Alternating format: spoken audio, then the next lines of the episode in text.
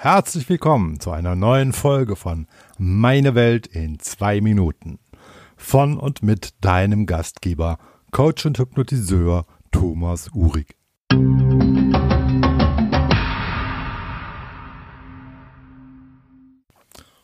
Heute ist ein guter Tag zum Sterben.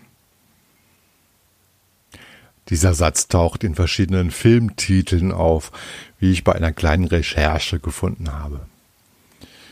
Mir war er als bekennender Star Trek-Fan eher bekannt von dem kämpferischen Völkchen der Klingonen, die ihn immer dann äußern, wenn sie ein erfülltes Leben leben können.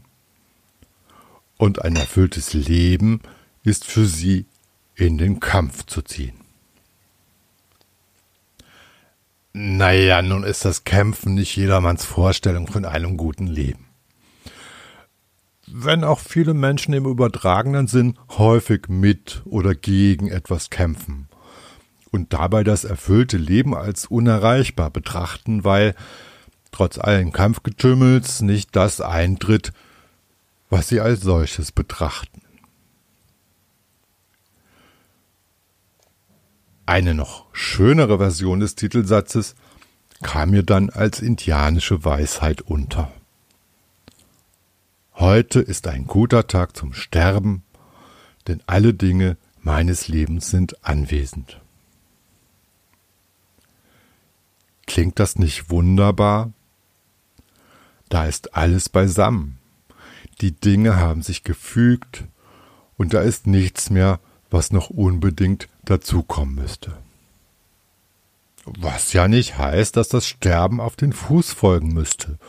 Es können immer noch weitere Dinge zum Leben dazukommen. Da sind nur keine, wegen derer man sich an das Leben klammern müsste. Es muss nicht vorbei sein, aber es ist okay, wenn es denn so ist.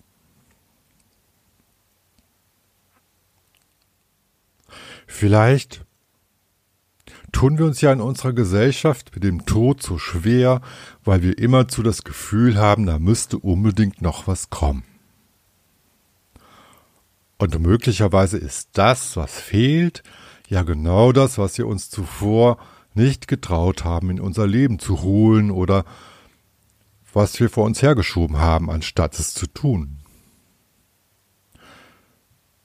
Vielleicht haben viele von uns aber auch einfach nur Erwartungen ans Leben, die es nicht erfüllen kann.